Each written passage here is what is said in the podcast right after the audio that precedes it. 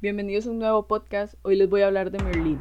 Esta es una serie española con su audio en catalán. Consta de tres temporadas con un total de 40 episodios. Es un poco larga, pero te va a hacer falta más a la hora de que la vas terminando.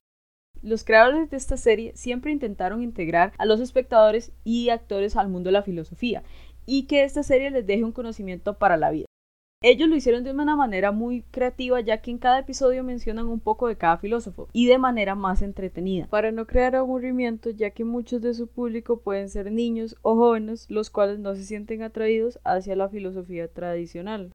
Esta serie consiste en un profesor de filosofía el cual es empleado en el mismo colegio que su hijo.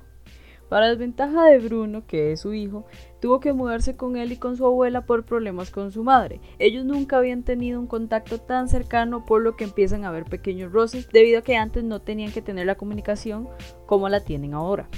Merly es una persona un poco complicada ya que siempre quiere dar su punto de vista y a veces esto no es tan necesario, por lo que su método de aprendizaje tuvo un gran conflicto para los otros profesores y para algunos padres también. A él le gustaba enseñar a sus alumnos a ser personas pensantes y que no fueran una simple máquina de estudio como sus profesores querían que lo fueran.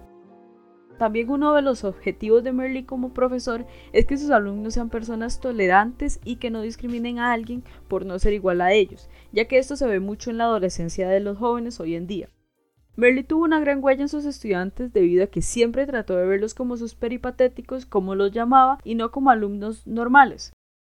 En esta serie puedes encontrar diversos temas los cuales Merly habla o se ven reflejados en sus peripatéticos.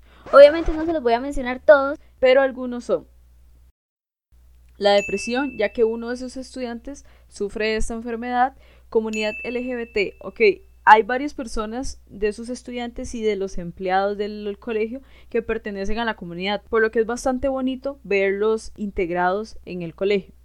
También se habla del problema de violencia intrafamiliar. Sinceramente esta serie vale totalmente la pena, como mencioné anteriormente, esta serie te deja algo por más que no quieras. Y no es tanto eso, sino es que por más de que usted no le esté poniendo atención, siempre te va a quedar algo, siempre va a decir, ah, yo vi esto en este lado, o ah, yo vi, me acuerdo de este episodio por esto y esto y esto. Entonces es algo muy bonito porque mucha gente juzga como no, esta serie no me dejó nada o esta serie es una pérdida de tiempo. No, en este caso sí la vas a aprovechar y tal vez no es como que aprendas todo el libro de filosofía, pero sí te va a quedar algo, sí te va a quedar algo. Entonces por eso está 100% recomendada. Espero que sí la vean. Espero que les haya gustado este podcast, espero que la vayan a ver y ya saben que pueden encontrar más podcasts en el canal de Anchor y de Spotify de Te lo recomiendo.